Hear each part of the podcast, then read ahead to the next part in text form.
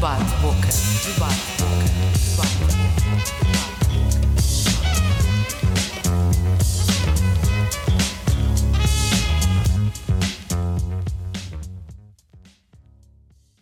Olá a todos, sejam bem-vindos a mais um Debate-Boca. Eu sou a Joana Simões e tenho aqui quatro jovens para debatermos sobre este tema da liberdade. Eu estou um bocadinho rouca peço desculpa já por isso, mas espero que todos me consigam perceber. Acho que todos me percebem. Como sabemos, ontem foi o dia 25 de Abril, o dia em que celebramos, festejamos a liberdade e por isso hoje vamos debater acerca da liberdade e se a tomamos ou não por garantida. Para isso tenho aqui quatro jovens de, das várias juventudes, das juventudes, aliás, dos quatro partidos que estiveram presentes na Assembleia Constituinte, que foram o CDS, o PCP, o PS e o PSD. Tenho aqui à minha esquerda Alexandre Poço, deputado do PSD na Assembleia da República e presidente da Juventude Social eh, Democrata. Depois tenho aqui, mais à direita, Cauê Rodrigues, da Comissão Política da Direção da Juventude uh, Comunista Portuguesa. Também aqui à minha direita, Miguel Partidário, uh, que é membro do Secretariado Nacional e um, oficial da comunicação da Juventude Socialista e diretor do Jovem uh, Socialista, exatamente. E aqui, mais à esquerda, Luís Francisco Souza, que é o dirigente nacional da Juventude Popular. Como vamos falar de liberdade, acho que, e do 25 de Abril, faz sentido começar por perguntar. Posso começar aqui à direita pelo Miguel, que trouxe aqui um cravo até, um, por perguntar o que é que é a liberdade. Costuma-se dizer que a liberdade, um, e eu próprio às vezes costumo dizer isso aos meus alunos, na, escola onde dou aulas, que, que a liberdade é sempre acompanhada pelo princípio também da máxima responsabilidade. E é isso que é o nosso conceito de liberdade nas sociedades democráticas. Nós cumprimos leis, nós cumprimos uh, determinados pressupostos para que todas as pessoas possam viver felizes. Um, e qualquer restrição que se faça à liberdade um, hoje em dia serve esse, esse pressuposto. Uh, a ideia de que nós não podemos uh, fazer um crime, uh, nós não podemos não podemos, eh, enfim, fazer qualquer coisa que ponha, ponha em risco esse princípio de felicidade para com os outros. É, é essa a nossa ideia de liberdade hoje em dia e que é uma ideia radicalmente diferente daquela que nós uh, temos nas ditaduras ou que temos inclusive dentro de determinados Estados democráticos que não cumprem propriamente um princípio libertário, um princípio progressista na sua, na, na sua gênese. Uh, nós daqui a um bocado, como tu disseste, vamos falar da extrema-direita. A extrema-direita governa de forma a limitarem muito a liberdade de muitas pessoas que eles não consideram válidos, que eles não consideram que sejam os cidadãos de bem, os uh, portugueses de bem. Um, isso é uma limitação à felicidade de determinadas pessoas. Eu acho que a liberdade serve esse propósito. A felicidade coletiva da sociedade, o desenvolvimento, o, o progresso coletivo da sociedade. Falaste aqui da ditadura e do 25 de Abril, pronto, que, que é sobre isso que estamos mesmo aqui a falar. Nenhum de nós aqui presente uh, viveu o 25 de Abril e nenhum, nenhum de nós aqui presente viveu um, uma ditadura. E pergunto-te agora a ti, Alexandre, que estás também aqui ao meu lado já com o microfone, um, que noção é que os jovens têm de liberdade e do 25 de Abril?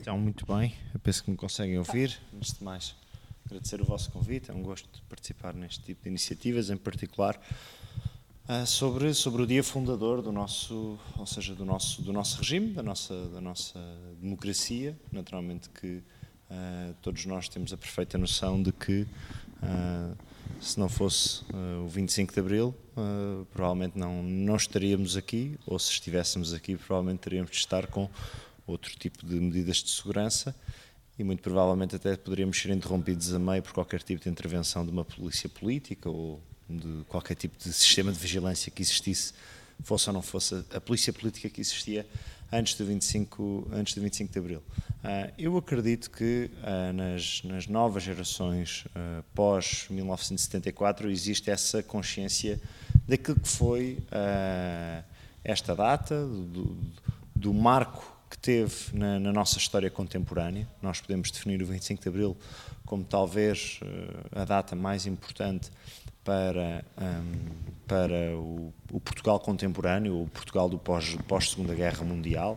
Naturalmente que há outras datas importantes, como a adesão à, à, União Europeia, como a adesão à moeda única, como um, importantes revisões constitucionais de 1982 e de 89, mas o 25 de Abril é, acima de tudo, uma manhã fundadora dessa, desse desejo, dessa aspiração, que é uma aspiração que eu diria mais do que política, é uma aspiração de qualquer pessoa. Qualquer pessoa quer ser livre, ou seja, uh, e, e, e quem tem uma visão da liberdade como algo que, como aqui há pouco também já foi dito, não, não pode ser restringida a qualquer ser humano e infelizmente ainda hoje nós vivemos uh, num mundo em que muitas pessoas não sabem o que é essa, o que é essa liberdade, liberdade política, liberdade de, de pensamento todos têm, mas liberdade de expressar o seu pensamento, liberdade de, uh, de associação, de, de, opinião política, de, de discussão. Uh, e, portanto, eu penso que nas novas gerações uh, pós 25 de Abril, portanto, todos aqueles que nasceram para lá do 25 de Abril, todos aqueles que nasceram nos anos 80, anos 90, uh, eh, nos anos 2000, já também, já, até mesmo aqueles que já nasceram há 10 anos, já nascidos até pós 2010, acredito que desde cedo que têm essa, essa, essa mentalidade. Se calhar nem todos uh, têm toda a informação como aqueles que viveram, nenhum de nós viveu esses, esses momentos, o que por um lado é bom, significa que tivemos a, a sorte uh, e a oportunidade que foi negada a muitos uh, de conseguir desde cedo poder afirmar a sua identidade. uma das primeiras coisas que eu aprendi sobre o 25 de Abril foi uma coisa muito simples, foi a idade em que a minha avó pela primeira vez votou. Uh, até nem votou no meu partido, mas, mas a minha avó só pôde votar pela primeira vez com 31 anos. Portanto, a minha avó tinha 31 anos em 75 quando se realizaram as primeiras eleições, eleições para a Assembleia Constituinte, a 25 de abril de 1975. Ah, e, portanto, aquilo que ah, eu acredito é que as novas gerações, fruto também de um compromisso que a democracia tem tido ao fazer questão de anualmente celebrar o 25 de abril, mas também de, nos, nos currículos escolares, Uh, na comunicação social, uh, através da, da, opinião pública, também de veicular para aqueles que não viveram essa data, para aqueles que não viveram esse período, de terem uma, uma percepção ou terem um conhecimento. Naturalmente que nenhum de nós tem o conhecimento exato, porque o conhecimento exato vem muitas vezes da sua experiência empírica e nós não tivemos essa experiência empírica. Mas acredito que as novas gerações do nosso país são profundamente. Uh, eu diria, crentes e aderem a este ideal de liberdade, independentemente depois de terem as suas opiniões políticas, serem mais à esquerda ou mais à direita. Acredito que todos, ou uma, uma grande maioria, defende um ideal de, eh, de, de liberdade uh, assente naquele que é o modelo que eu acredito ser o melhor, e até ver o melhor uh, que se conseguiu redefinir uh, a nível mundial e internacional, é a liberdade que nós encontramos no espaço do projeto europeu, Uh, é a liberdade que nós encontramos nas democracias de tipo, tipo liberal, ocidental e representativo. Uh, e, portanto, eu penso, e termino com essa nota, que nós hoje estamos aqui a replicar até uma, uma célebre imagem que ficou célebre desse período uh, do 25 de Abril, não, não sei precisar o dia, em que quatro, quatro homens muito importantes, a quem o país deve muito, Álvaro Cunhal, Freitas do Amaral, Francisco Sá Carneiro e Mário Soares também tiveram uma conversa deste género. Naturalmente, cada um de nós pode ter as suas maiores ou menores simpatias depois por cada um dos seus líderes, mas eu, por exemplo, que tenho naturalmente uma opinião parcial sobre aquele ao qual tenho mais afeto, reconheço um papel muito importante em Freitas do Amaral, em Álvaro Cunhal e em Mário Soares, também nesse, eh, nesse, nesse papel, seja no, no momento da luta contra a ditadura antes de 74, seja depois também, naturalmente depois há, obviamente, uma avaliação que se faz diferente uns dos outros, acredito que houve uns que tiveram um papel mais importante do que outro, uh, em particular, uh, mas que esses quatro homens tiveram uma grande responsabilidade, à qual também não se pode, obviamente, também negar a responsabilidade de Salgueiro Maia, de Ramalhianes, de Jaime Neves uh, e de todos aqueles que depois, a partir de 74, tiveram a responsabilidade de garantir que Portugal não só tinha alcançado a liberdade, como intensificava e aprofundava essa liberdade, caminhando para aquilo que uh, eu penso que há pouco o Miguel também procurou referir, que é um,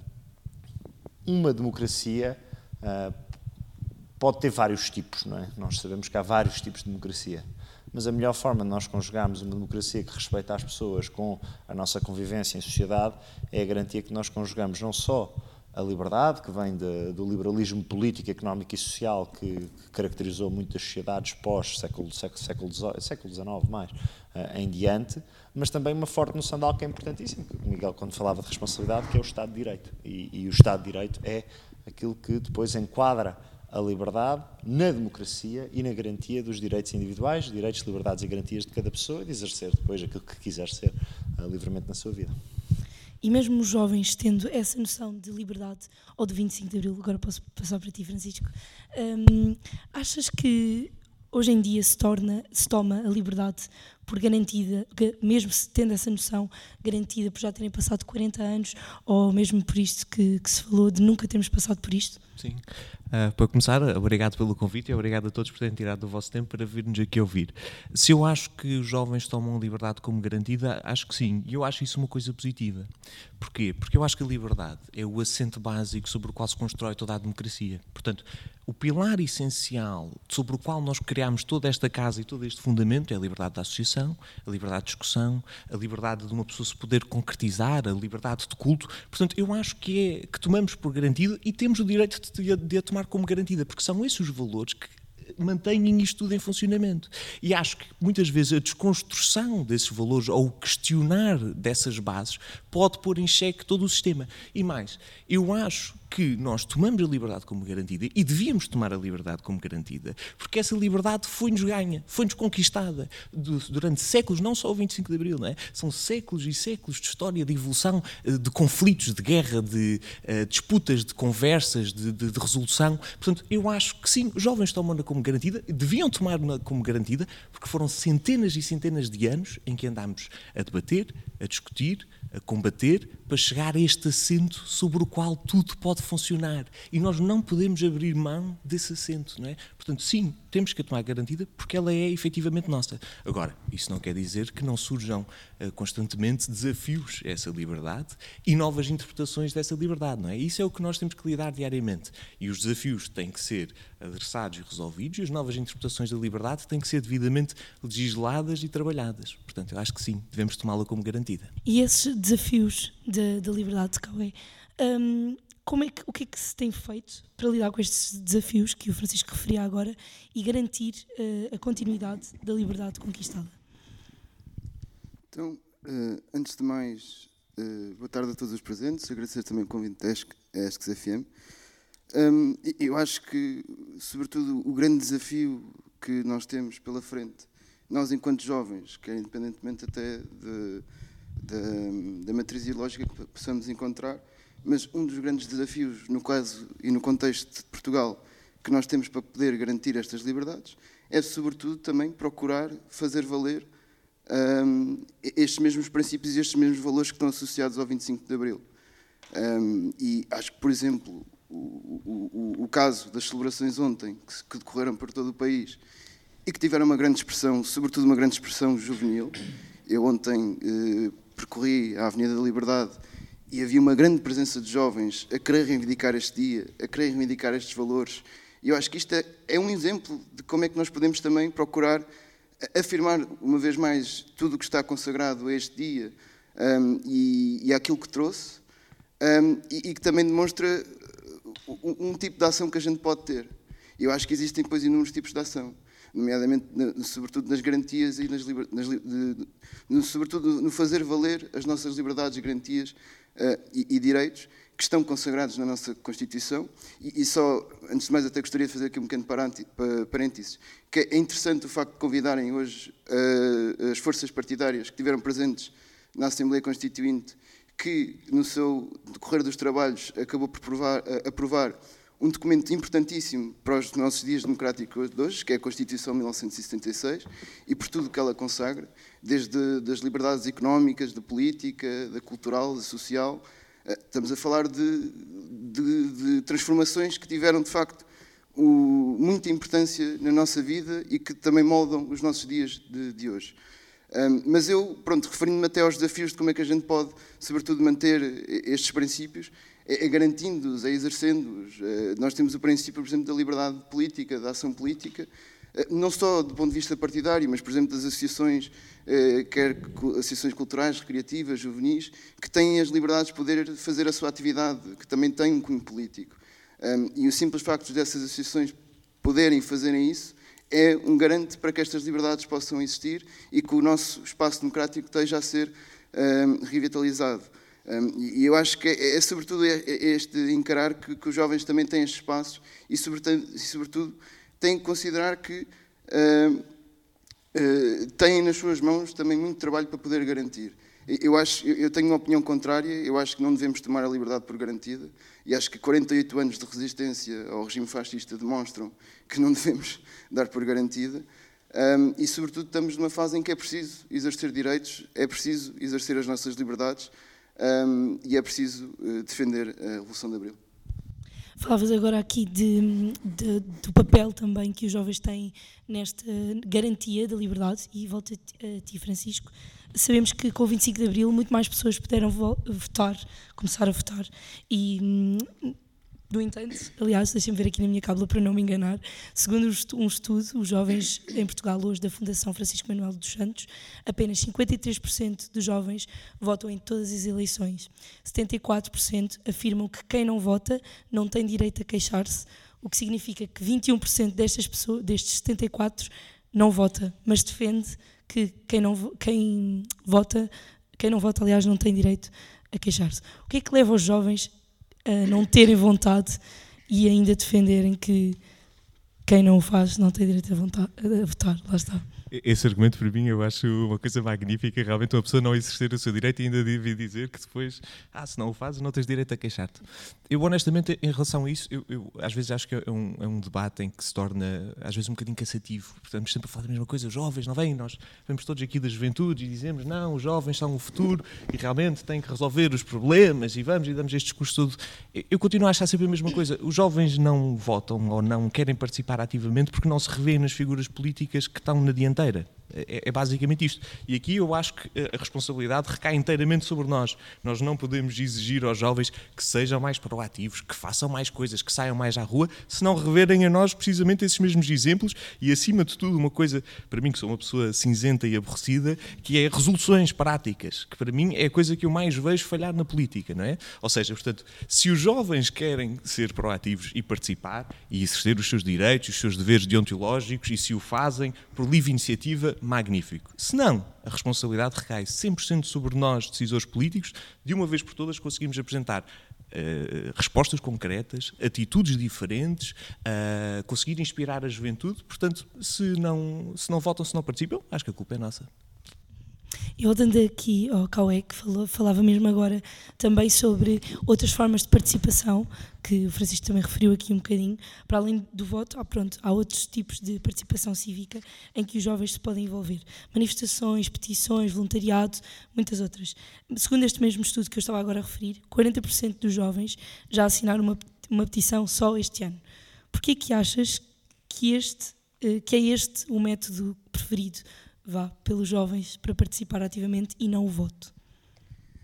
Eu acho que a gente poderá estar aqui a confundir eh, dois aspectos, que é eh, a liberdade política que se transmite quer no voto, quer na atividade política ou partidária, quer na atividade, eh, enfim, dentro deste cariz, mas depois também existe, lá está, a liberdade de associação, a liberdade de participação, e eu acho que nesse caso nós encontramos, de facto, uma grande expressão do movimento juvenil em várias associações, quer de caráter juvenil, cultural, recreativo. nós vamos ver o movimento associativo estudantil e tem uma presença muito forte de jovens lá dentro que têm afirmações políticas. Nós ainda este ano verificamos, por exemplo, no, no dia 24 de março, que é o Dia Nacional do Estudante, que é um dia que está associado também à, à, à causa dos jovens contra o, o, o regime fascista, que é, está associada à crise académica de 1962, e nós verificámos este ano os jovens estudantes, junto com as suas uh, associações académicas e associações de estudantes, saírem à rua reivindicando uh, uh, medidas concretas para, seu, para, a sua, para, a sua, para, a sua, área de ensino. É? Nomeadamente colocavam à cabeça a questão de, de, de, de se exigir, sobretudo, a sua gratuidade a gratuidade deste ensino, de exigir o fim das propinas, de melhoria na, na ação social escolar, eh, um conjunto todo de medidas colocavam. E, e quer dizer, isto é uma forma de participação política e é ativa. E, e os jovens podem ter, e, e eu acho que é sobretudo a partir destes momentos que os jovens também ganham consciência política sobre o que está à sua volta e que também têm, dão, acabam por dar um passo para também ter uma, estar dentro de uma atividade, uh, pois já pode ser, vir a ser de caráter político-partidário. Mas eu, eu, acho, eu considero que os jovens têm uh, propensão para, para ser ativos e, e nós temos clara noção disso. Nós estamos aqui presentes numa atividade gerida por jovens, porque querem debater, querem discutir e, e queremos fazer atividade. o, próprio número que me davas aqui, de, de, de, um jovem ter creio este ano já 40% ter ensinado uma petição, mostra que há uma predisposição dos, dos jovens estarem atentos à sua realidade à volta e de, também de quererem transformar, independentemente depois de, de, qual seja a causa e o objetivo. Mas há essa predisposição. Um, e, e, agora, sobretudo no quadro do político ou partidário, depois poderemos ter, acho que aí poderá ser outra discussão, até no, do ponto de vista de, de, da abstenção que existe dentro do setor juvenil, uh, que acho que terá muito relacionado com as políticas que têm vindo a ser feitas até agora e que também têm afetado muito a, a, a juventude. Uhum. Para além dos jovens, uh, há, também há aqui uma parte importante que é no voto, que é as mulheres também puderam começar a votar. E o Alexandre falava mesmo aqui há pouco sobre, sobre isto e sobre uh, a tua avó que começou, que te contou que começou a votar aos 31, tal como muitas mulheres. Para além do voto, puderam também começar a ter cargos políticos. E o que te pergunto, também por estarmos aqui um, eh, quatro homens a representar estas juventudes, o que te pergunto é: achas que as mulheres passaram realmente a fazer parte deste mundo ou ainda são uma minoria? Sim, este, este painel não, não, é o exemplo perfeito. Uh, de um debate mais paritário, um, mas uh, concordo com, com, com, a tua questão. Um, nós uh, vemos significativas alterações no Código Civil, mas também na Constituição, de, relativamente aos direitos das mulheres. Ou seja, nós, se analisarmos os códigos civis que estavam em vigor antes de 1974 e os códigos civis que estão em vigor desde então, com as sucessivas alterações, vieram no sentido de uh, trabalhar na, na, emancipação feminina, que eu penso que qualquer, qualquer, qualquer eu aqui nem, nem, nem coloco qualquer democrata, qualquer, qualquer ser humano uh, que tenha o mínimo de respeito para um conceito básico para mim, que é, é a dignidade humana, sabe que uma sociedade em que se respeita cada pessoa por aquilo que ela é, permite, a, seja a homens e a mulheres, os mesmos direitos, as mesmas oportunidades e, portanto, naturalmente, e tu referias o caso do voto, mas também de profissões, não é? ou seja, haviam profissões que estavam legalmente vedadas ao exercício. Mas também algo que também teve uma grande revolução, eu diria aqui quase que uma revolução cultural nos anos, uh, final dos anos 70, depois 80, e nós, na nossa geração, já não sentimos isso, que foi a participação das mulheres no mercado de trabalho. Ou seja, nós, uh, a democracia também emancipou muito, uh, e bem, e, e, e hoje seria surreal nós imaginarmos uma sociedade em que áreas de atividade, áreas da nossa economia, profissões em particular, estivessem vedadas a alguém por, por, por ser mulher. E, portanto, eu penso que uh, esse caminho é um caminho positivo, é um caminho que Portugal tem vindo a percorrer, em particular procurando trabalhar para que nós termos uma sociedade em que a igualdade de género é uma realidade concreta e não apenas um chavão bonito. Sabemos, penso eu, todos nós aqui temos noção ainda das discrepâncias que existem, salariais, uh, progressão na carreira. Uh, eu, por exemplo, antes, antes, antes de ser deputado, trabalhei numa, numa empresa, numa consultora que eu considero que tinha excelentes políticas para todas as minhas colegas que, em determinado momento, queriam uh, ser mães.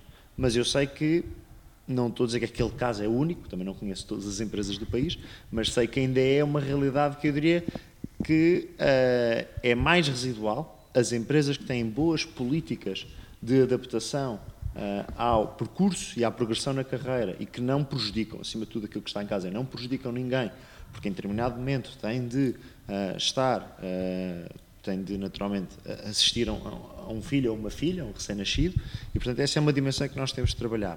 Uh, há ainda desigualdades óbvias na questão salarial, os números indicam isso, da presença de mulheres em conselhos de administração de empresas, da presença de mulheres em lugares de, de decisão, Uh, há também indicadores positivos, naturalmente.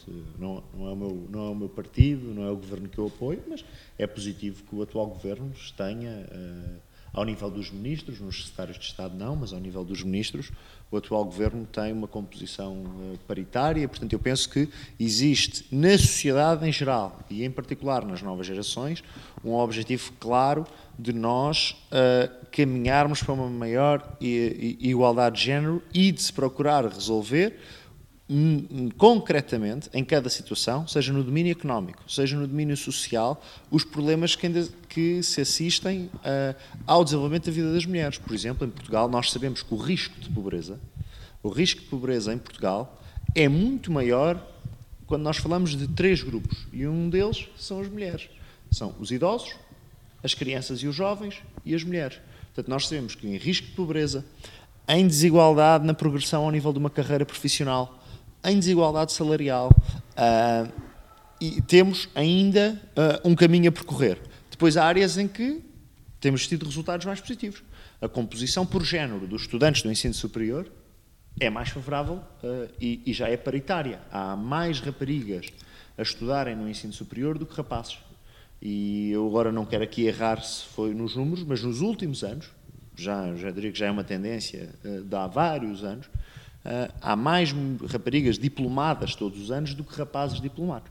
Portanto, seja nós uh, corrigimos, do ponto de vista legal, um conjunto de desigualdades e um conjunto, eu diria, mais do que desigualdades, é algumas atrocidades que estavam na nossa legislação antes de 74 e depois tem, temos vindo a assistir a, um, a, uma preocupação que eu acredito que é genuína de todos os setores políticos, aqui não há uma grande distinção entre esquerda e direita, de se trabalhar para uma sociedade em que a igualdade de género é uma realidade que tem tradução concreta em resultados que emancipam cada mulher, emancipam cada rapariga, emancipam cada, cada jovem rapariga que queira uh, fazer o seu processo natural de vida, com as suas escolhas, no seu projeto de vida, e que não é pelo seu género que deve ser, uh, obviamente, discriminado. Eu penso que Portugal tem vindo a fazer um caminho uh, positivo nesse, nesse sentido, um caminho que eu diria que é, independentemente do, do governo que está em cada momento, em cada circunstância, em cada maioria que se forma, há um caminho progressivo e muito positivo ao longo de, das últimas décadas,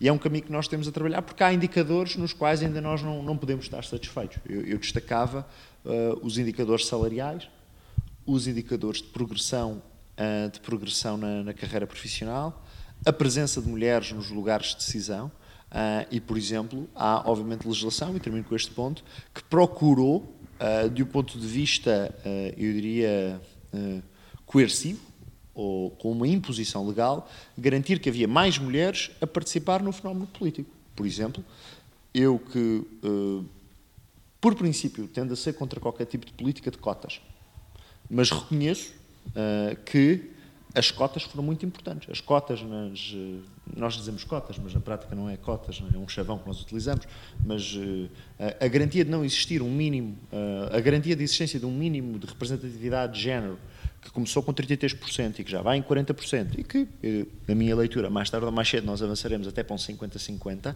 nas listas candidatas às freguesias, às assembleias municipais, às câmaras municipais, ao Parlamento, ao Parlamento Europeu, ou seja, foi um caminho positivo. Eu, até, eu que, que não gosto muito de, de cotas, de, entendo que isto foi uma, uma política positiva.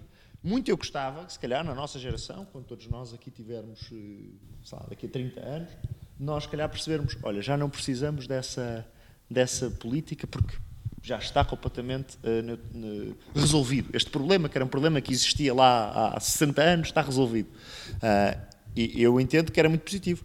Por exemplo, dar aqui uma, uma nota, uh, recentemente a minha organização, uh, que pertence à JST, fez uma revisão estatutária e nós também consagramos nos nossos estatutos uma representatividade mínima de género, ou seja, garantindo que também dentro da nossa estrutura nós uh, também garantimos que as listas candidatas têm uma representação mínima de género, que eu penso que é uma, uma etapa uh, fundamental e talvez um dia gostava que, talvez daqui a 20 anos ou 30, alguns, os, as pessoas que estiverem na JST de então dissessem, olha, aquela medida que no tempo do Alexandre Poço se fez, nós removemos porque já não é necessário. Apesar de eu ser tendencialmente ou por princípio contra este tipo de cotas, eu entendo que tiveram um papel muito importante. Uh, Olhe-se a composição da Assembleia da República, e termino mesmo, a composição da Assembleia da República antes dessa legislação e depois dessa legislação.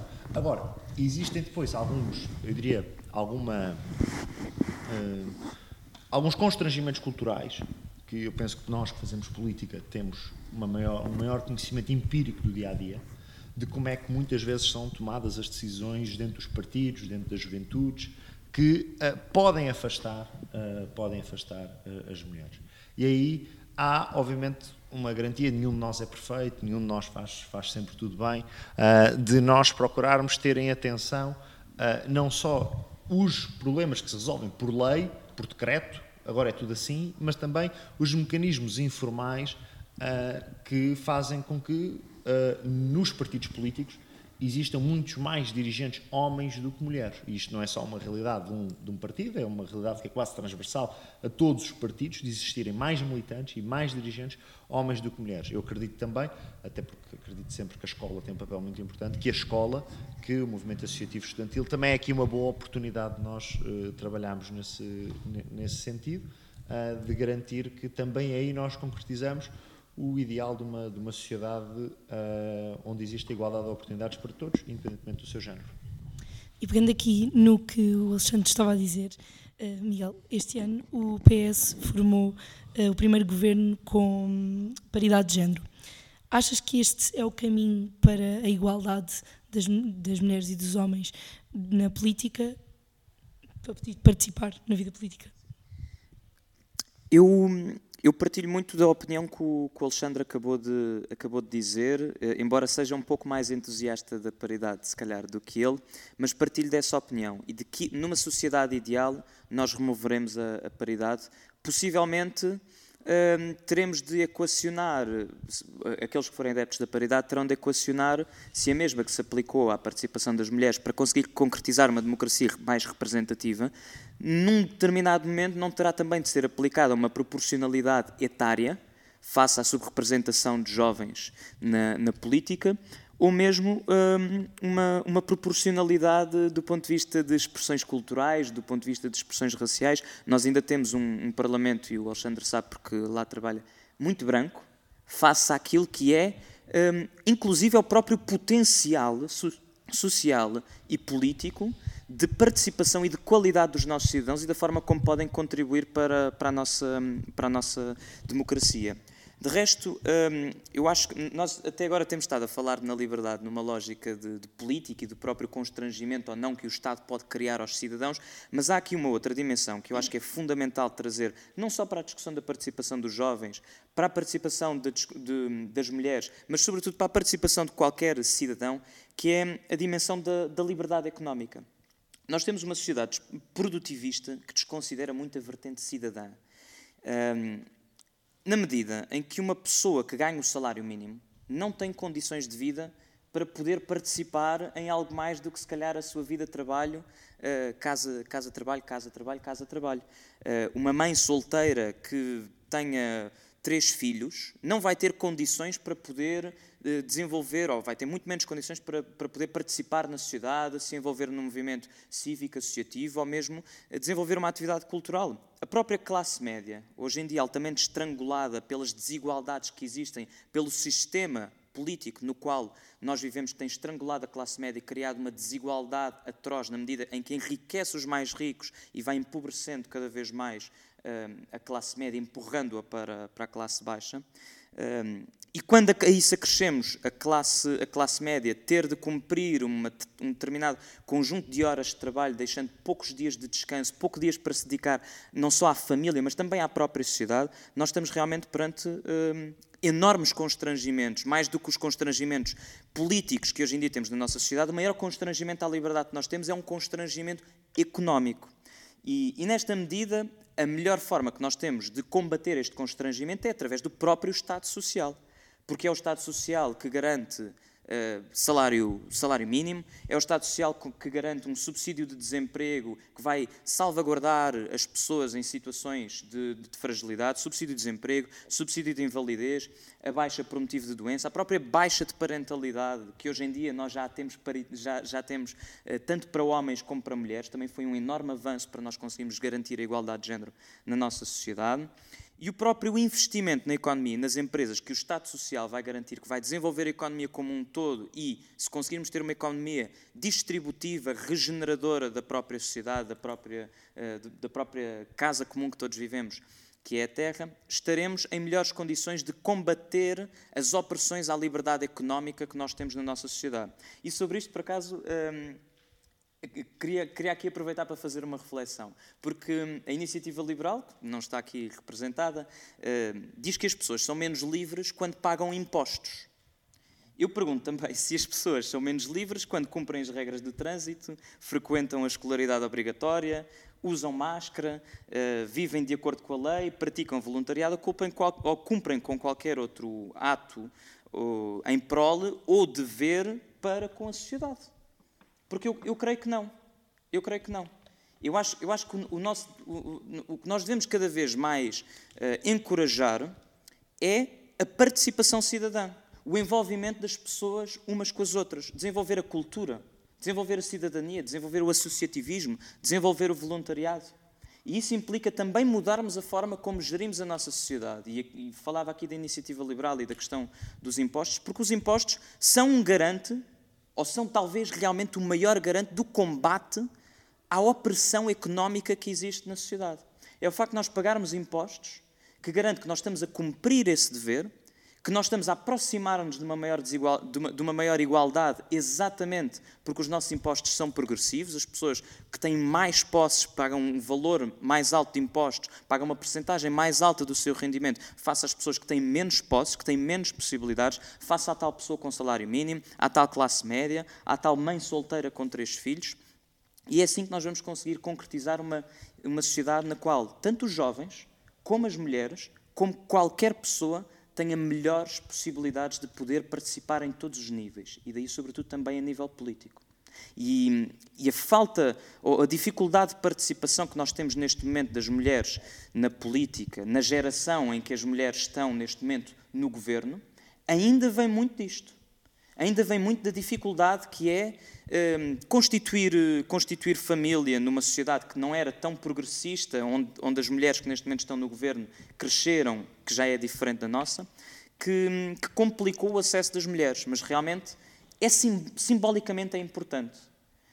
Acho que hum, ainda persistem, e nós mesmo dentro, de, de, pronto, dentro da nossa participação política, uh, vamos tentando questionar-nos sobre porque é que ainda existem menos mulheres a participar na política. E muitas das nossas uh, militantes, das nossas camaradas, também nos dizem que, que, que sentem às vezes que o, o, o poder, o lugar de poder, não é o seu lugar de fala natural para as mulheres. O que, o, o que é completamente errado e é algo que nós temos de combater.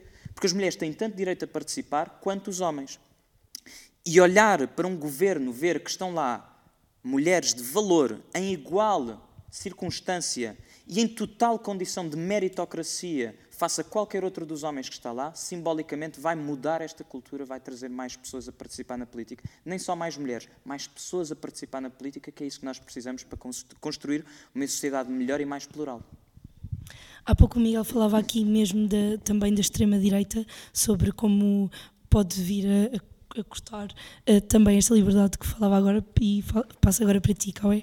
Um, a extrema-direita tem vindo a crescer cada vez mais no nosso país e na Europa. Temos agora uh, eh, 12 deputados de um partido de extrema-direita na Assembleia da República e sendo este um partido, o partido, uh, a terceira força política, aliás, um, em Portugal, o que é que justifica este crescimento de, da extrema-direita? Eu acho que, sobretudo, o justificar quer do crescimento da extrema-direita, mas sobretudo dos ideais que eles procuram representar e, e sustentar de quebra significativa do papel do Estado no, na nossa sociedade, uh, uma compreensão clara para que um conjunto de liberdades democráticas, como por exemplo o acesso à educação, à saúde, sejam colocadas em causa eu acho que uma grande razão para, o crescimento destes valores e destas forças prende-se também um bocado na descrença atual, ah, das atuais políticas que foram praticadas nos últimos anos. Eu acho que isto não, não, não, não deverá ser esquecido. Nós temos vindo, a, ah, desde os últimos, aliás, desde o 25 de Abril, que nós temos vindo a ter um conjunto de políticas que, na consideração do PCP, têm sido políticas com um cunho de direita, independentemente do partido que tivesse, pronto, e do próprio governo e, da altura em que fosse, eh, uma grande maioria das políticas que eram praticadas eh, iam no encontro de, de políticas de direita uh, e que, a nosso ver, também procuraram reverter um conjunto significativo de liberdades e, e de garantias que nós temos, que ainda temos hoje, mas que foram sendo desvirtuadas. Eu, eu, por exemplo, colocava aqui uma questão que era o facto de, a partir dos anos 90, ser implementada a nova lei das propinas, que permite que haja uma alteração no valor da propina e que permite nos anos seguintes um, um, crescimento significativo no valor da propina e isto obviamente vai ter uma implicação depois no próprio acesso a este grau de ensino. Os filhos da mãe solteira que, que o Miguel retratava aqui, dificilmente com o salário da mãe teriam capacidade para poder aceder a este grau de ensino, quer na altura em que as propinas subiram, quer na, na, se calhar até na altura, até no valor que hoje está praticado. E isto, obviamente, que, quer, que gira, eh, cria uma descrença na, na, vida das pessoas.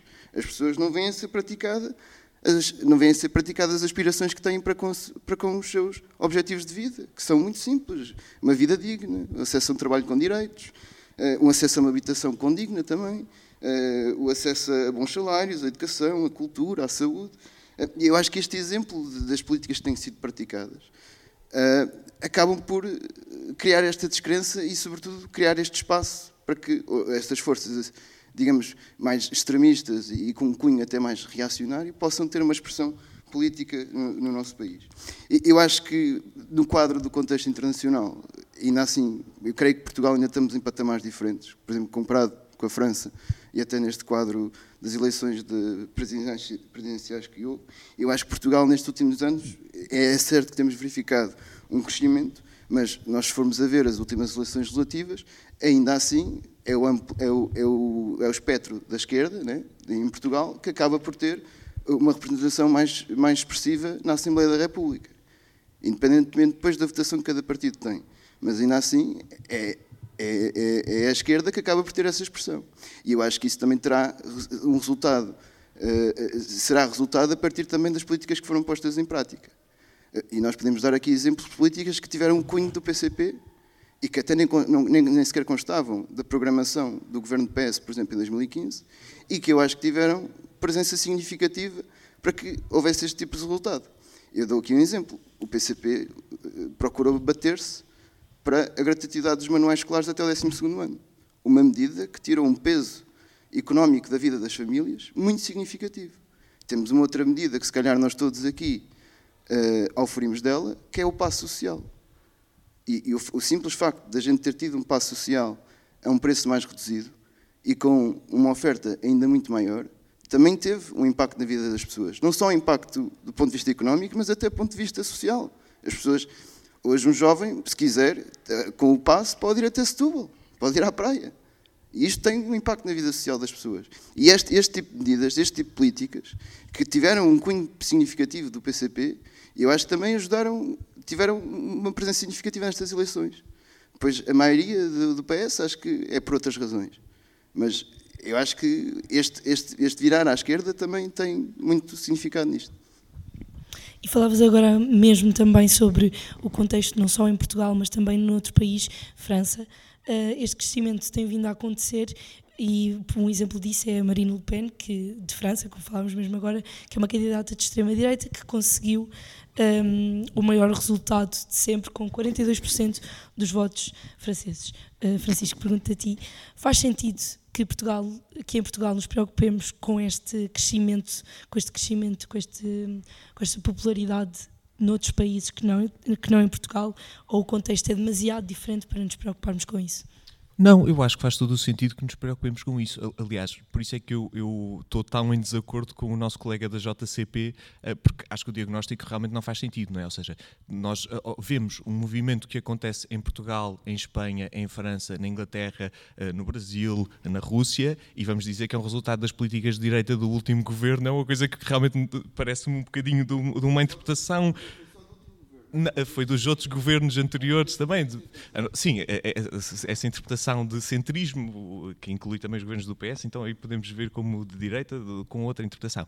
Eu, eu pessoalmente não, não compartilho desta, desta tese e acho que realmente, olhando para o resto das coisas, não parece fazer grande sentido. Agora, realmente o que eu acho que acontece é, está efetivamente a haver uma dissociação entre uma determinada vontade popular e aquilo que acaba por ser a representação parlamentar das coisas. E isto depois tem consequências naturais, não é? Ou seja, se o povo deseja uma determinada coisa e não revê nas suas elites políticas ou na sua representação política respostas para esses problemas, é normal que surjam estes, este género de resoluções. Agora, isto não quer dizer que elas sejam positivas, porque isto é outra coisa que nós temos que uh, analisar historicamente, não é?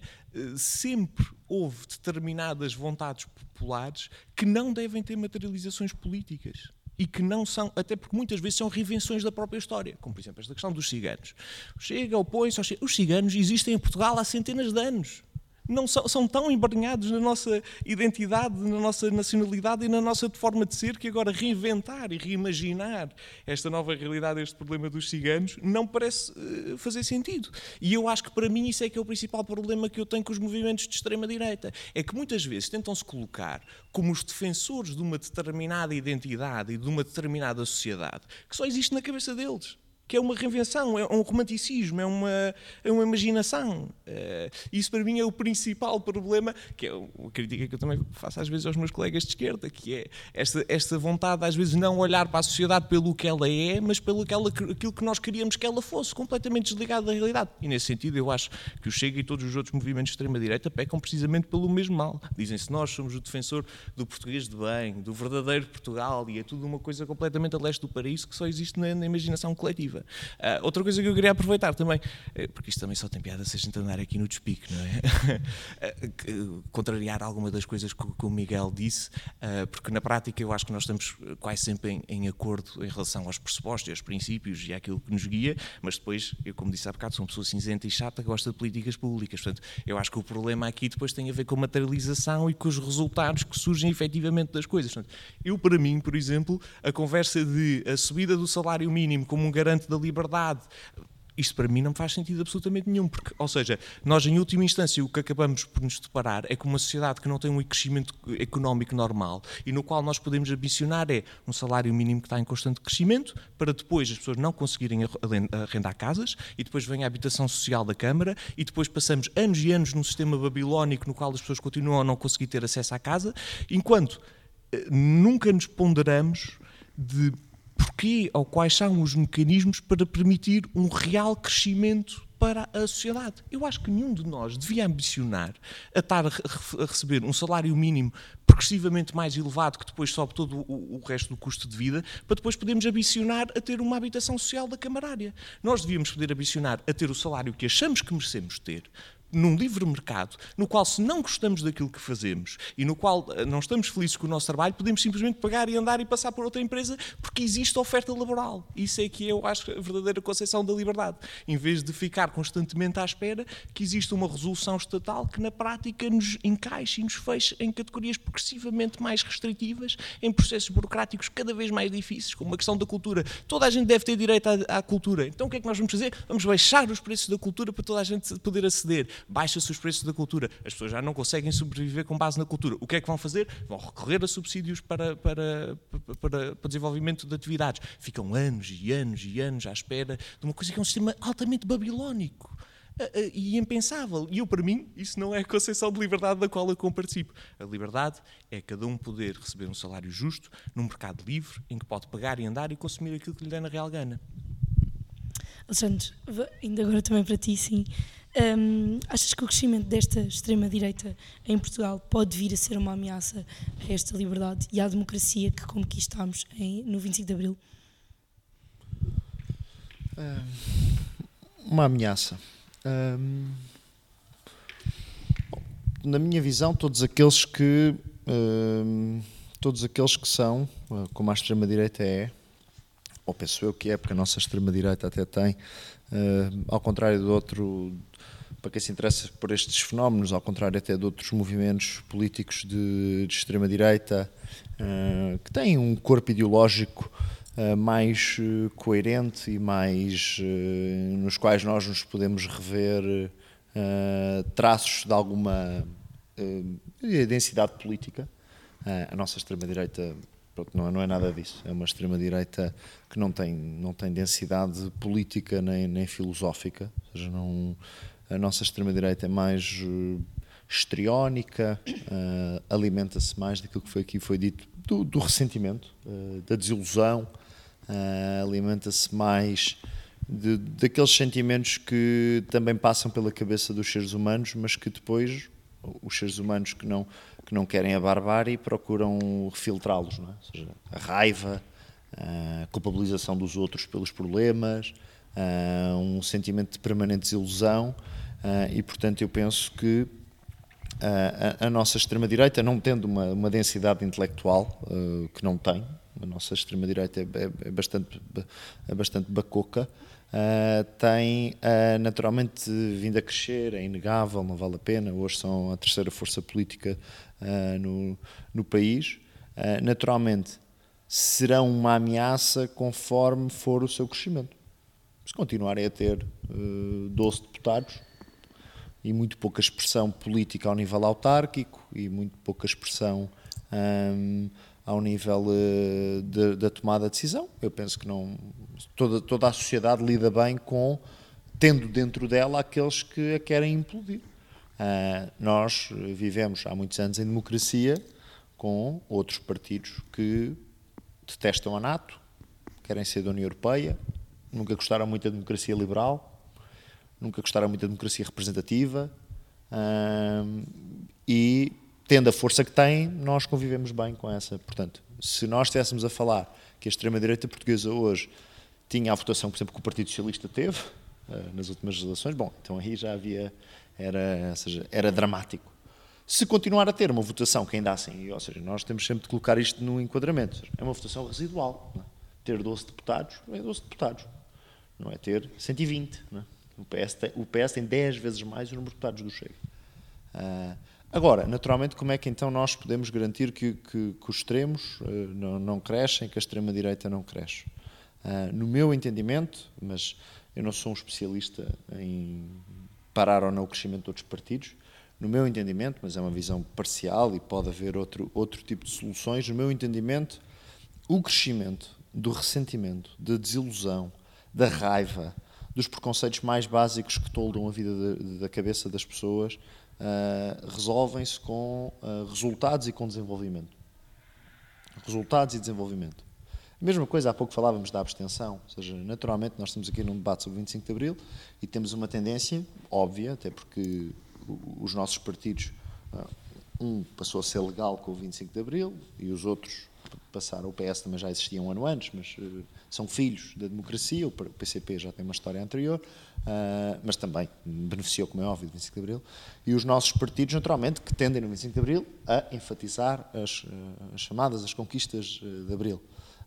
Mas nós todos também temos a capacidade de fazer autocrítica, acho eu, e de reconhecer que o país que nós imaginámos, nós não, não éramos vivos, mas que os país, o país que muitos daqueles que fizeram o 25 de Abril e que nas décadas subsequentes uh, fizeram uh, governar o país, inclusive também, também o meu partido, nós não fomos capazes de entregar o nível de desenvolvimento uh, à sociedade portuguesa que almejávamos.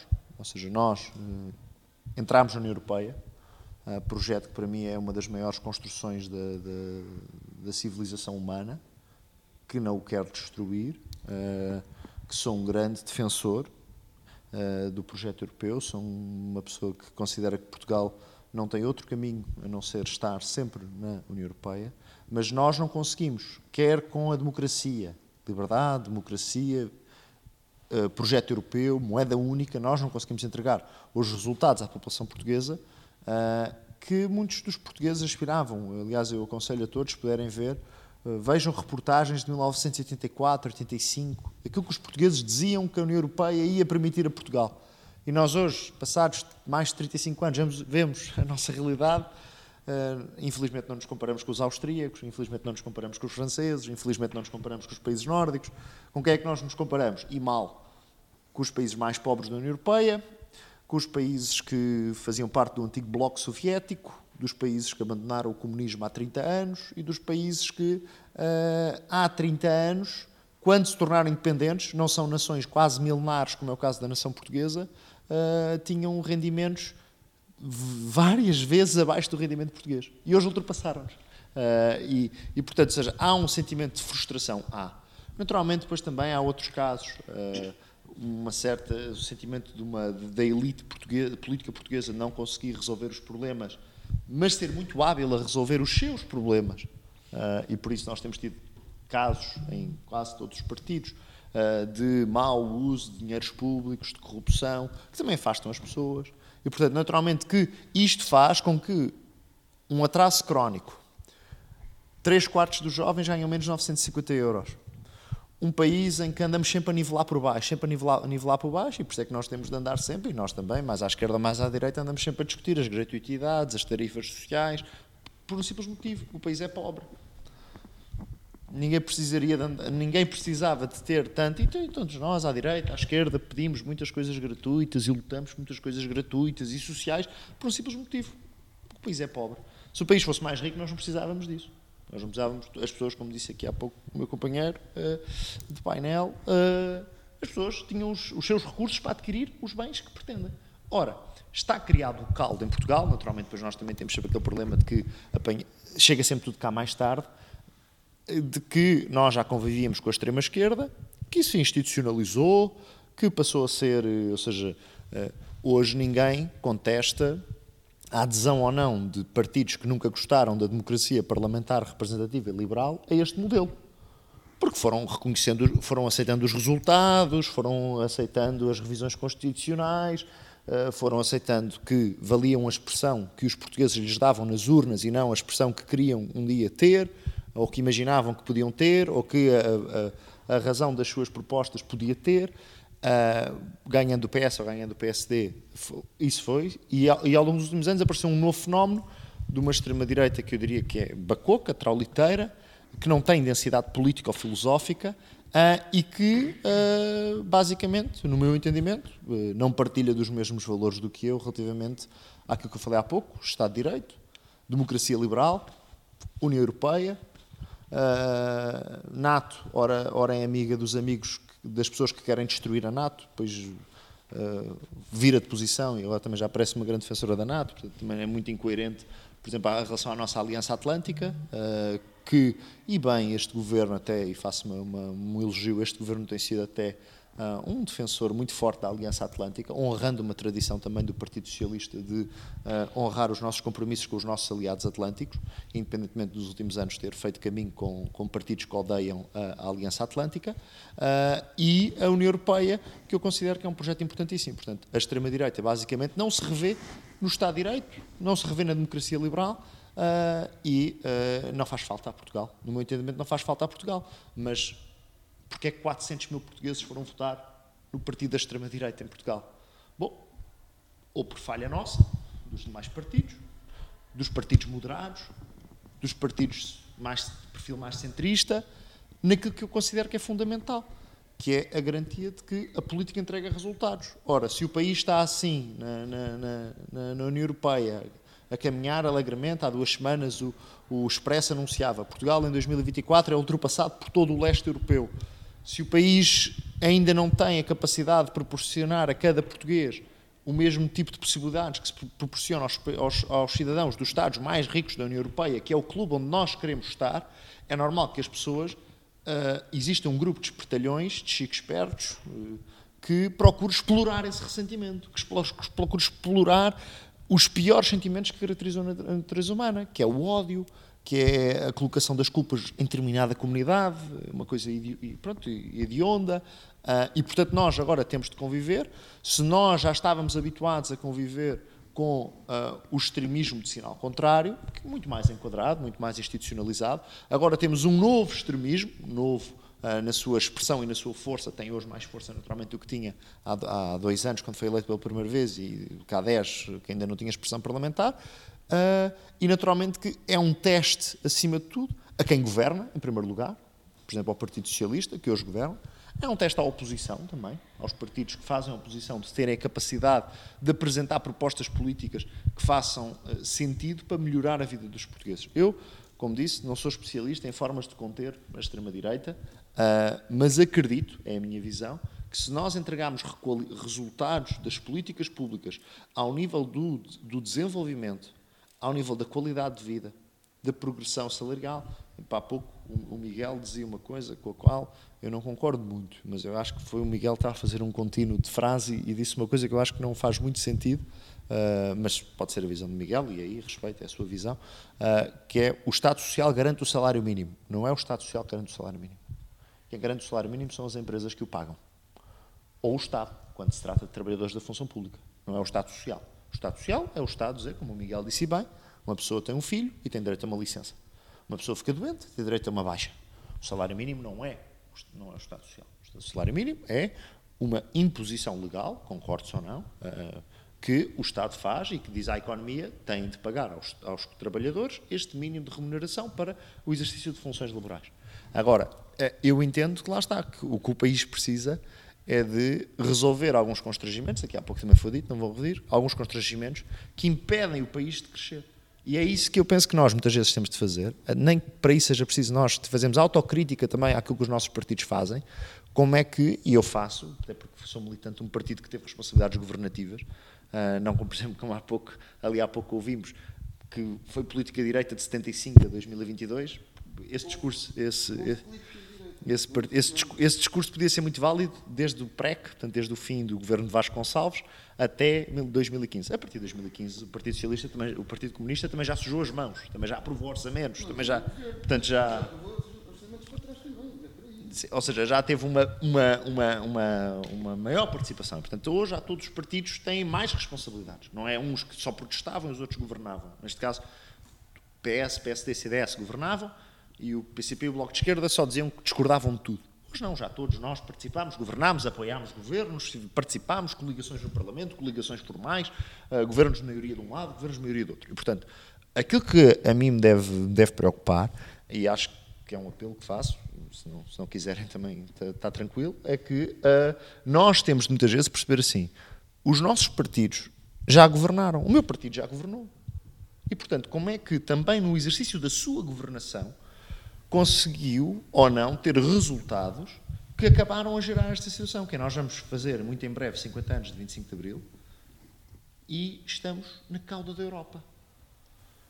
E, e, e Portugal, que uh, tinha uma aspiração de convergir com as sociedades mais ricas, desenvolvidas, com os países nórdicos, com os países do centro europeu, está hoje a comparar-se em muitos indicadores de desenvolvimento humano com os países mais pobres, com toda a solidariedade que tem também de existir com esses países mais pobres. Mas que naturalmente também têm, têm tido outro tipo de políticas, alguns deles, não todos, a que favorecem, nomeadamente, por exemplo, os países bálticos ou os países do centro europeu, que têm conseguido crescer economicamente e o crescimento económico é aquilo que permite a uma sociedade distribuir riqueza. Empresas mais fortes, a produzir mais, a investir mais, o país a exportar mais, uh, que permite depois pagar melhores salários. Eh, porque por decreto o país até pode decretar que toda a gente ganha 3 mil euros. Se as empresas depois não tiverem capacidade de pagar, eh, toda a gente ficar com 3 mil euros. E, portanto, eu penso que eh, a melhor forma, no meu entendimento, mas digo, não, não sou especialista em formas de conter movimentos extremistas, mas eu acredito numa solução. Posso um dia estar errado, daqui por 10, 15 anos podemos encontrar-nos todos aqui e fazemos esse balanço, que é, entregando resultados, as pessoas passam a votar em partidos moderados. As 400 mil pessoas que votaram uh, na extrema-direita nas últimas eleições acredito eu, não são todas adeptas de ideias atentatórias do Estado de Direito, da democracia, eh, contra a União Europeia, etc, etc, etc. Não querem prescrições. Ou seja, acredito que muitos, muitas dessas 400 mil pessoas votaram num partido de extrema-direita porque olham eh, para a sua situação económica, para a situação do país e alinham e votam, aderem às teses de que isto é tudo uma roubalheira, de que, uh, ou seja, que ninguém aqui consegue viver bem e que das ideias que exploram o ressentimento, a desilusão, que eu penso que nós, pelo menos eu, enquanto pessoa moderada e que acredita em soluções de, de consenso e, e considero uma pessoa mais próxima do centro político, que acredito que devemos procurar ter nas nossas sociedades para combater o extremismo. O Alexandre há pouco falava que ainda são só 12 deputados, mas o que se verifica é que, por exemplo, em França tem, cresceu imenso e é- o mesmo pode também acontecer em, em Portugal.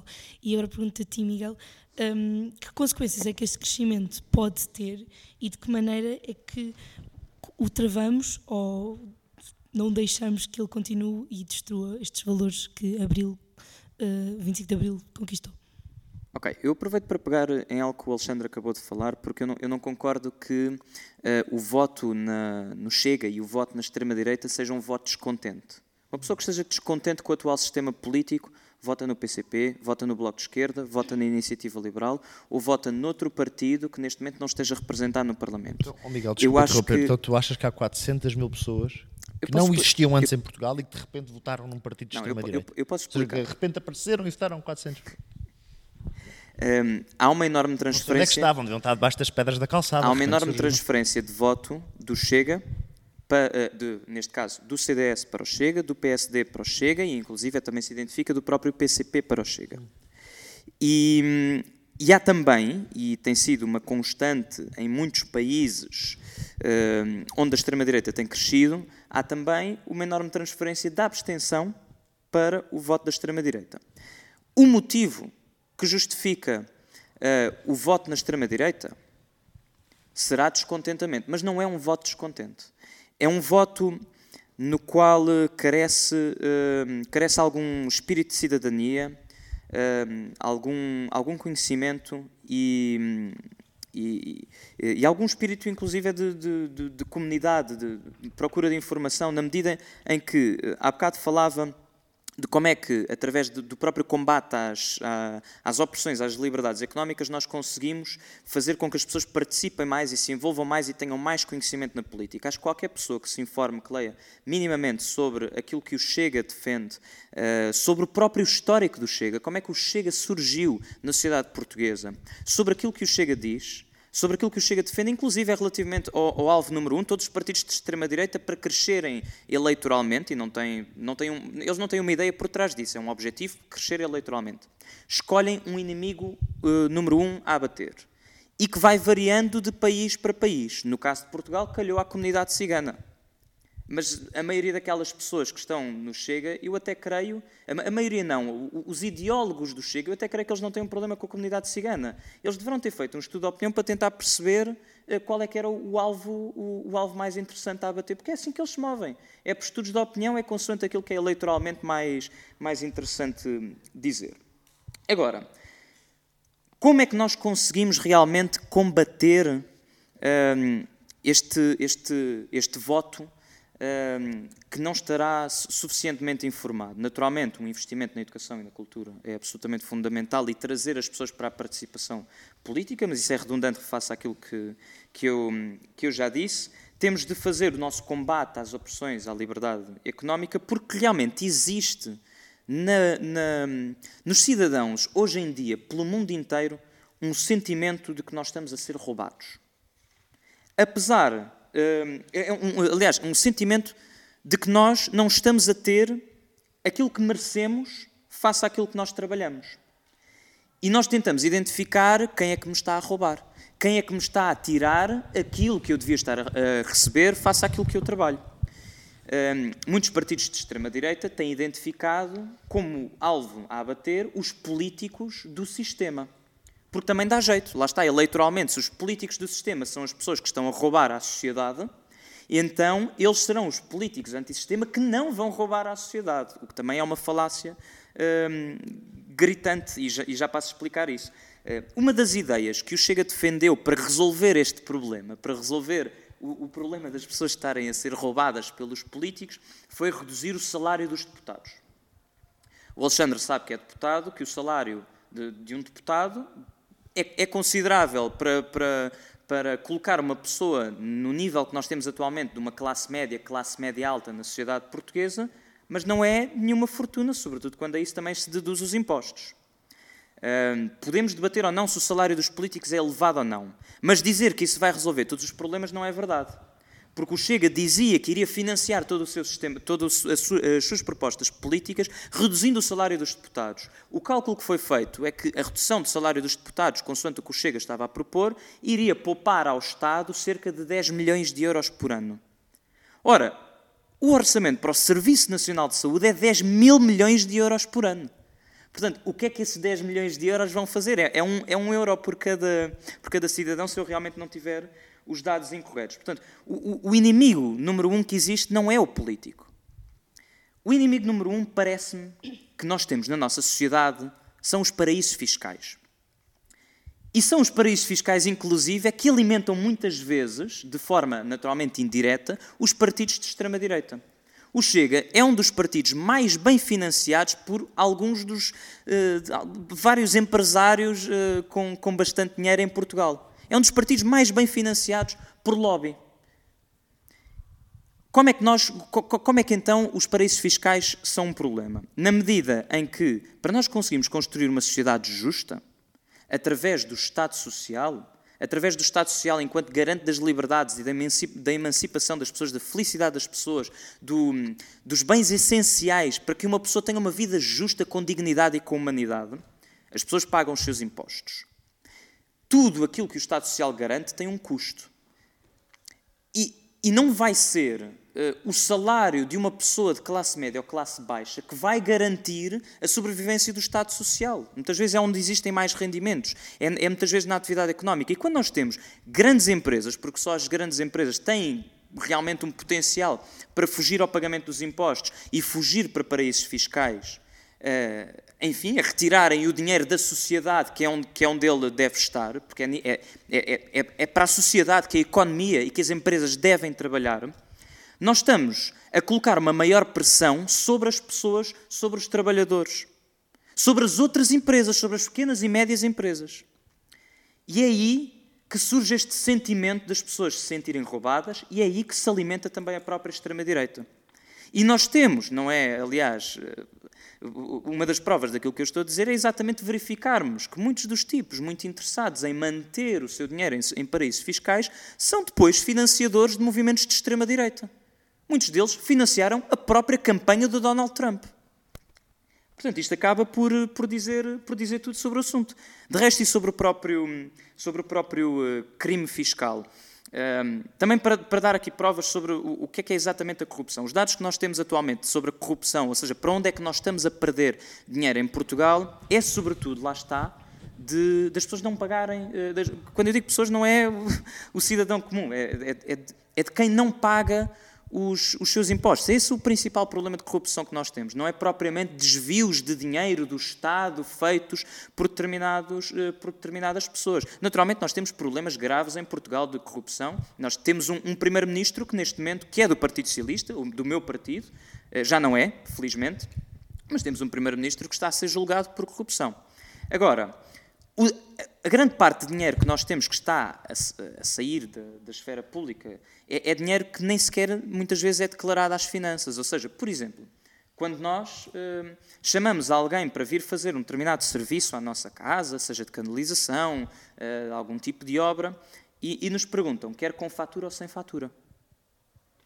E há aqui nesta decisão um pequeno ato ético, moral, perante a sociedade, que cria uma cultura que cria uma cultura de sociedade, de cidadãos, de cidadania, de, de, dever relativamente aos impostos. As sociedades mais ricas, de que vocês estavam a falar há bocado, são exatamente sociedades onde o pagamento do imposto não é, uma, não é um sacrifício. É, é, é uma vontade das pessoas, que as pessoas sabem ver que, que o seu dinheiro dos impostos está, está, a ser bem aplicado. De resto, eh, e sobre aqui um último. sobre um, uma das coisas que, eh, que, o, que aqui o nosso amigo da, da Juventude Popular disse, um, Portugal está neste momento a crescer acima da média europeia. E, e eu pergunto, porquê é que nós não aumentaríamos os salários? Sobretudo quando exatamente o que está a ser pago não é justo. Porque o que tu falaste é os salários têm de ser pagos de forma justa. É justo. Aquilo que é pago a determinadas pessoas é justo uma mãe solteira de três filhos ganhar o salário mínimo quando se calhar se tem de desdobrar em vários trabalhos, quando se calhar tem de trabalhar imensas horas por semana? Não é. Não é justo. E, e pergunto, porque falaste de- da possibilidade de comprar casa, quem é que tem mais possibilidade de comprar uma casa?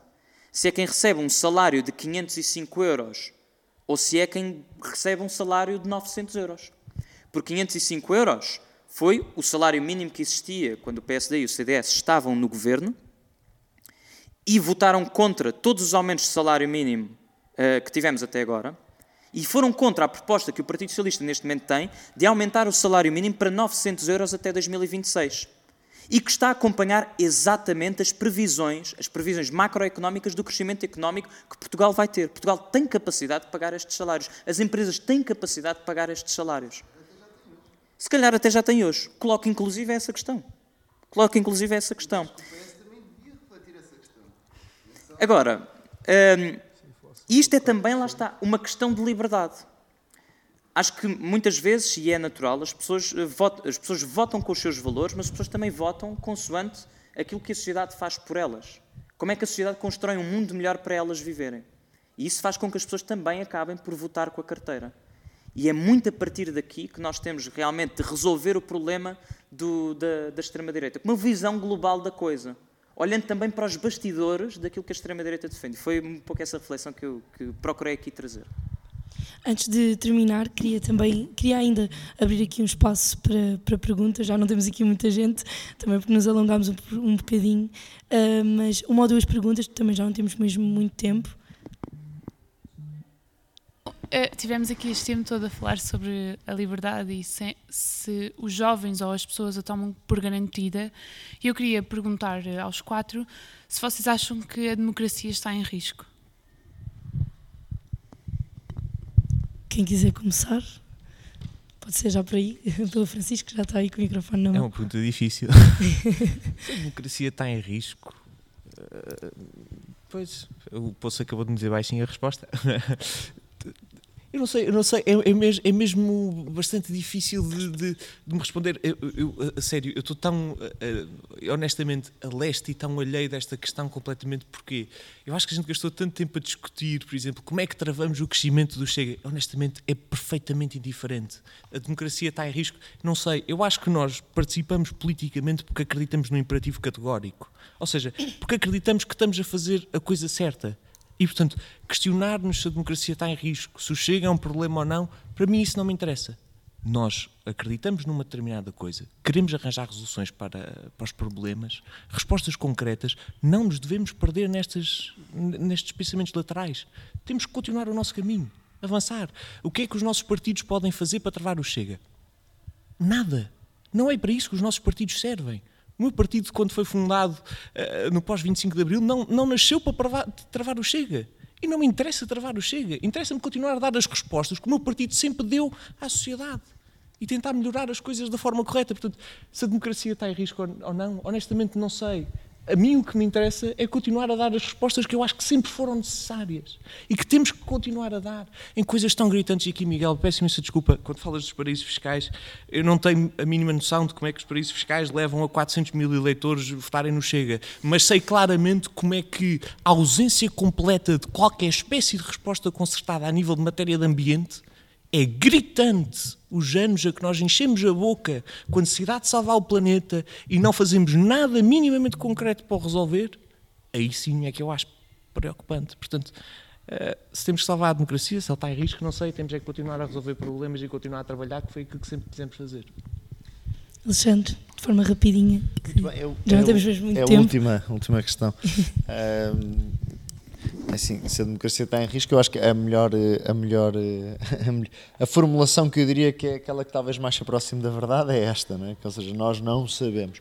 Eu acredito muito na, naqueles, eh, numa certa tradição de pensamento no mundo ocidental que diz que, ah, que diz o seguinte, que é cada geração tem de lutar pela, pela democracia.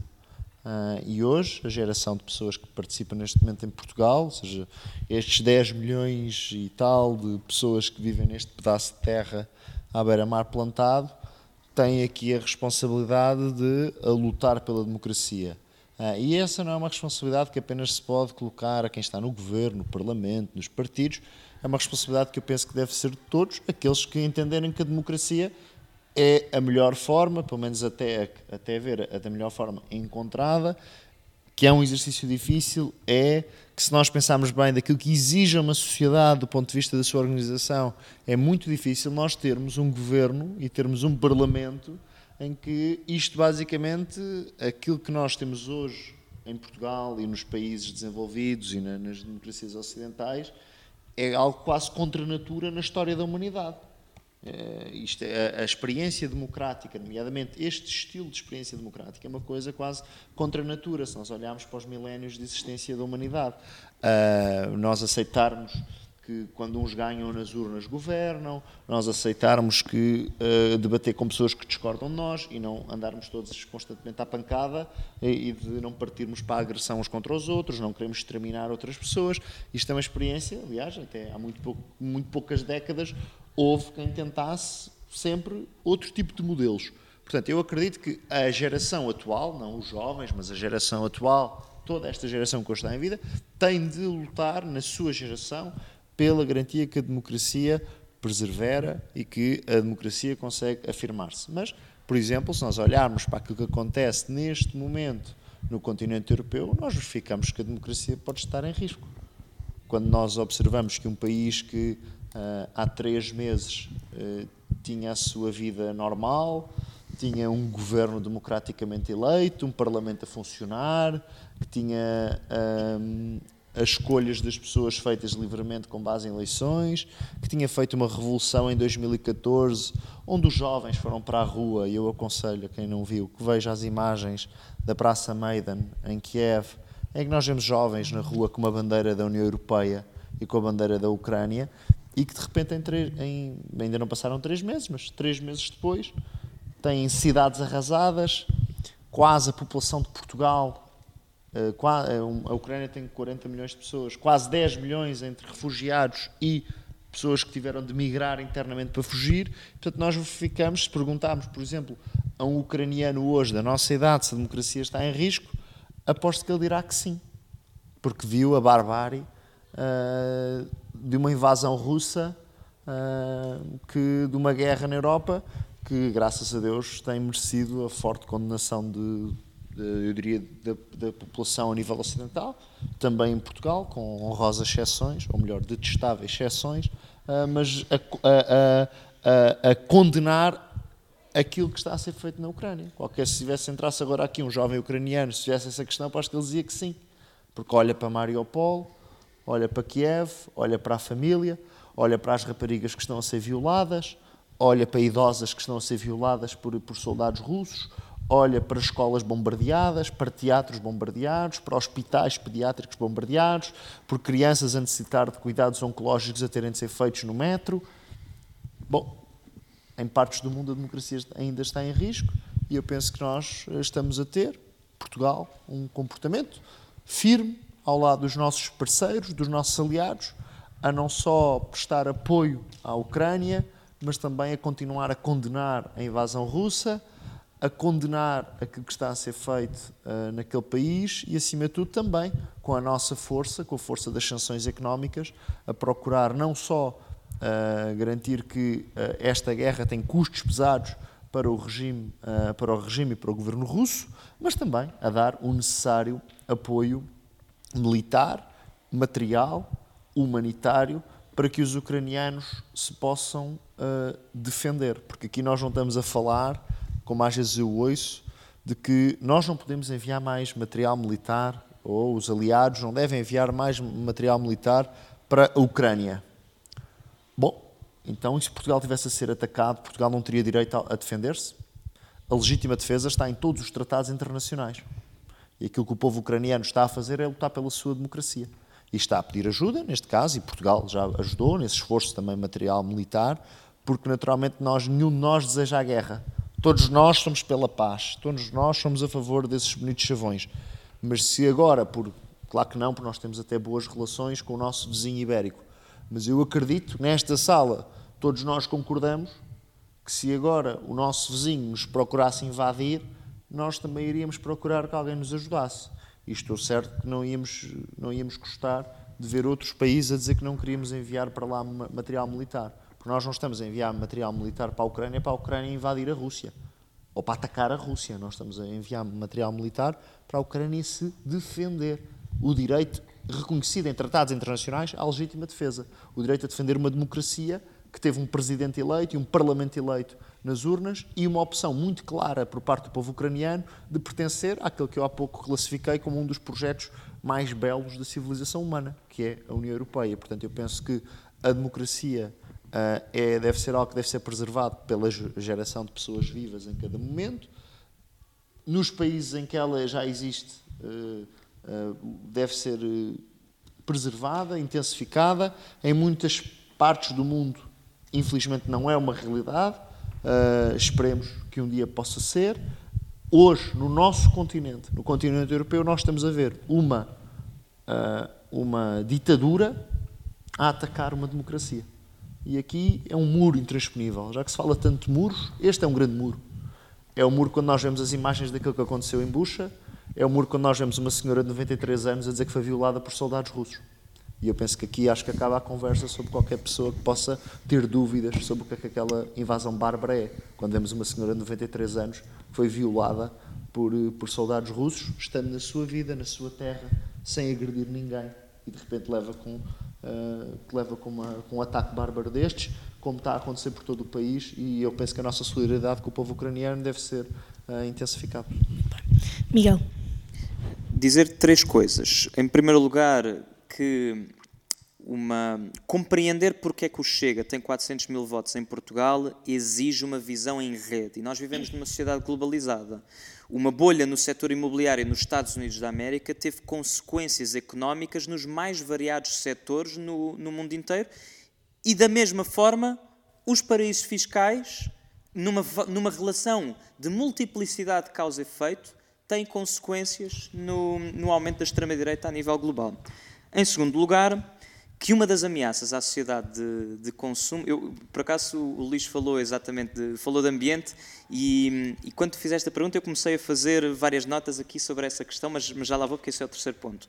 Em segundo lugar, a própria sociedade de consumo uh, é uma ameaça à qualidade da nossa democracia. Vamos falar, por exemplo, de comunicação social na Escola Superior de Comunicação Social.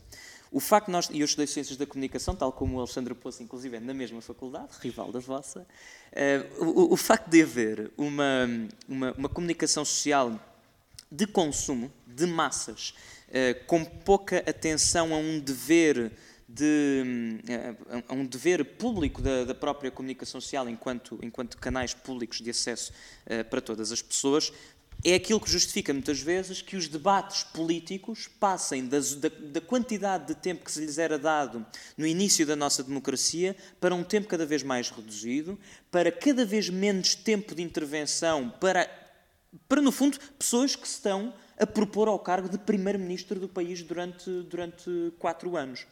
E, e esse, esse essa, essa, essa, comunicação social de consumo incapaz de dar o tempo necessário para que a democracia seja uma democracia de qualidade é uma ameaça uh, ao, próprio, ao próprio futuro democrático e à, e à força, à convicção das decisões, à informação que as pessoas têm perante as decisões que têm de tomar não só no momento em que votam, mas também no momento em que, em que participam. Nós temos visto cada vez mais programas de opinião, programas inclusive culturais, ser cada vez mais substituídos em prime time ou noutros momentos por programas de entretenimento que não têm essa preocupação. E, e aquilo que eu estou a propor nesse aspecto é um equilíbrio entre os dois mundos: o mundo do entretenimento e o mundo do dever de que a comunicação social, do dever ético, do dever deontológico que a comunicação, que a comunicação social tem perante as pessoas. E, em último, hum, outra ameaça à democracia. Se vocês repararem numa constante dos filmes de ficção científica futuristas,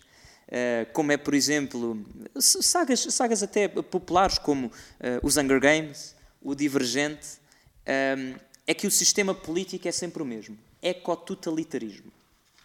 Na medida em que a destruição que nós neste momento estamos a fazer dos nossos recursos, da qualidade de vida, do, a, a, carência de ar puro que nós estamos a, a, criar, a perda constante de água potável que nós, que nós temos, poderá, no futuro, e muito infelizmente, se nós não fizermos nada para o travar, hum,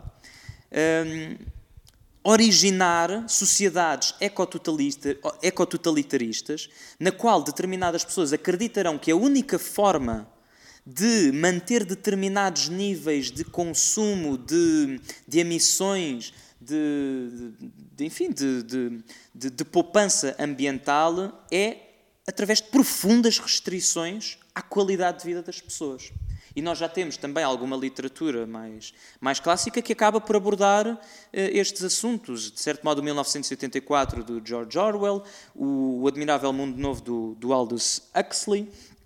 E isto surge exatamente porque nós atualmente temos uma sociedade, também ela, de consumo, em que nós acreditamos que o crescimento económico será ilimitado e por muito que os governos façam eh, uma das partes, se o, se o, poder económico não acompanha, se as empresas continuam também a fugir para paraísos fiscais em vez de cumprirem as suas obrigações, se nós continuamos a ter um, uma, um mercado bolsista na qual um CEO pode propor a um conselho de acionistas, vamos tornar a nossa empresa sustentável, e o conselho de acionistas pergunta, ok, mas o que é que eu ganho com isso no imediato, porque eu quero é o meu lucro no imediato para poder ganhar dinheiro agora e vender a minha ação daqui a um ano, nós realmente não temos nenhuma capacidade no atual sistema, ou temos muito poucas capacidades no atual sistema, se deixarmos as coisas como estão, para cumprir os desígnios de descarbonização que neste momento os cientistas, de forma consensual, nos dizem que nós temos de cumprir. E aí como é que se resolve esse problema no futuro? Será que as democracias liberais um, de gênese um, social, social liberal, social capitalista têm capacidade de resolver este problema? De que modo é que nós nos conseguiríamos no, no futuro proteger da tentação dos ecototalitarismos que, que são pessimistas antropológicos, não acreditam na capacidade das pessoas cumprirem com aquilo que é o seu dever perante a sociedade, eu, enquanto pessoa de esquerda, acredito que as pessoas têm uma preocupação ambiental inerente a elas próprias que a maioria das pessoas têm vontade de nós conseguirmos criar uma sociedade mais sustentável e que, infelizmente, o lucro e a ganância de algumas pessoas é aquilo que neste momento serve de travão e é aquilo que poderá originar que outras pessoas também, com uma vontade lucrativa e de ganância e de sede de poder, queiram ser os supra-sumos da barbatana numa sociedade ecototalitarista. Portanto, portanto, talvez para pessoas mais velhas este não seja um problema, mas nós temos de olhar com seriedade para o perigo dos ecototalitarismos. Então, uh, eu acho que, antes de responder à própria pergunta, uma pequena adenda sobre o que foi colocado aqui, nomeadamente sobre o posicionamento até do, do, da situação internacional, que eu acho que é preciso reafirmar uma vez mais que o PCP tem a mesma posição que sempre teve nos últimos 101 anos. Eu, na minha intervenção, não falei uma única vez de PCP. Disseste, mencionaste, deste uma menção, mas, mas, mas eu, eu gostaria de, de, de afirmar, da mesma maneira que tu deste. A tu... Tudo bem. Tudo bem. Não, mas vais-me deixar terminar, se achas O que eu estou a querer dizer é: tu tiveste a oportunidade para tu dar o teu posicionamento, quer tua, quer calculo que seja do teu partido, sobre o conflito internacional. Eu também gostaria de dar a minha, ah, até para poder justificar o que tem o, a desonestidade tem sido colocada ah, nestes últimos dias. Mas não estou a dizer que tu. Oh, oh Alexandre, não, não, não estou aqui a fazer ipsis verbos do que tu disseste. Estou a querer pegar no, no elemento que tu ah. trouxeste à, à tona. Ah, okay. e, e, e, sobretudo, reafirmar que o PCP tem, tem, tem tido sempre a mesma posição que teve nos seus 101 anos de história, de ser contra a guerra e em defesa da paz e da solidariedade, solidariedade entre todos os povos, e não se verifica só neste contexto, mas também verificou-se, por exemplo, e verifica-se na Palestina, no posicionamento que nós temos, no Iémen, no Afeganistão, na Jugoslávia, na Síria, no Iraque, na Líbia, na guerra colonial em que nós em que o, o, o, nosso país enfrentou, nós também nos opusemos eh, sobre ela.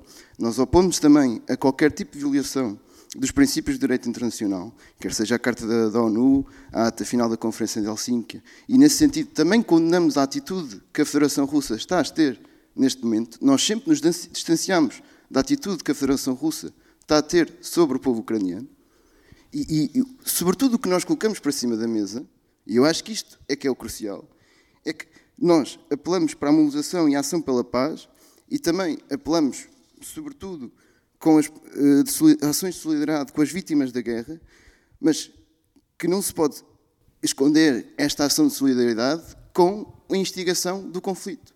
Nós temos a consideração de que tu escalares o conflito cada vez mais, estás a dar um passo para que isto ainda se torne uma situação mais conflituosa, mais perigosa.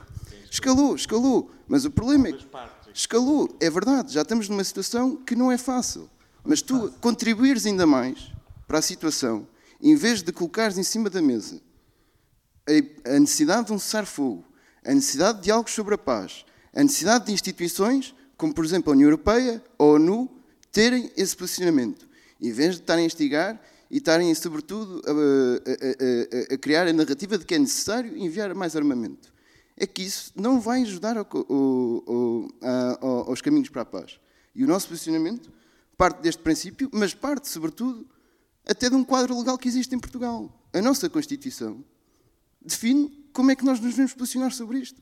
A nossa Constituição tem um posicionamento sobre os blocos político-militares, incluindo a NATO, que é não deviam existir. Não é só o PCP que tem essa posição. A nossa Constituição também o tem. E eu acho que sobre isto era o que eu gostaria de colocar, sobretudo para não andarem aqui a dizer que o PCP tem tido um posicionamento a favor da guerra. Nunca o foi, nunca o será. Sobre a pergunta que, foi- que- nos foi colocada, sobre a democracia estar em risco, eh, eu acho que ela, sobretudo, estará em risco, eh, sobretudo quando os valores que estão associados a esta revolução e, e- e que instituem também a nossa democracia sejam colocados em risco. E eu acho que isto também é um elemento de reflexão que a gente precisa ter hoje. É se, de facto, este conjunto de valores que a gente tem, e não falo só, por exemplo, de valores de participação política, do voto, da da possibilidade da gente poder votar, da, da possibilidade da gente poder eh, ter o nosso direito de opinião, mas se os outros valores também estão a ser, não estão a ser prejudicados. Eu coloco isto porque nós, hoje em dia, temos muitas associações de estudantes no ensino secundário que são impedidas de realizar reuniões gerais de alunos, por decisões da direção, por decisões de, de outrem, mas que são impedidos de fazer isto. Tivemos também, estes últimos anos, as- eh, eh, muitas associações de estudantes a não poderem concorrer, a não poderem fazer eleições. E isto limita também a participação política e também mina, de certa maneira, a nossa democracia. E eu acho que estará mais em risco se, lá está, como eu dizia, os valores, e, e acho que não são valores no abstrato, são valores muito concretos, sobretudo o aspecto da defesa de, de- de- de uma saúde para todos, da defesa de uma educação para todos, que eu acho que na, na sua realidade não está a ser praticada. Nós podemos ver os custos que um estudante enfrenta no ensino superior para poder frequentar eh, esse mesmo grau de ensino. E, e- e se, se a gente encontrar eh, estes valores a serem corrompidos, eu acho que aí sim poderemos estar a caminhar, ou a nossa democracia poderá estar eh, em risco.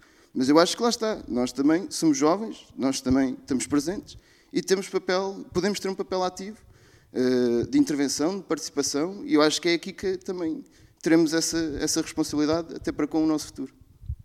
Bem, muito obrigada aos quatro por terem aceitado o convite para, para estarem aqui. Dou então por terminado este debate-boca especial do 25 de Abril e muito obrigado também a quem, quem nos veio ver eh, e ouvir. E até uma próxima.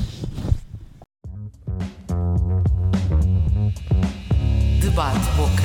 Debate Boca. Debate Boca.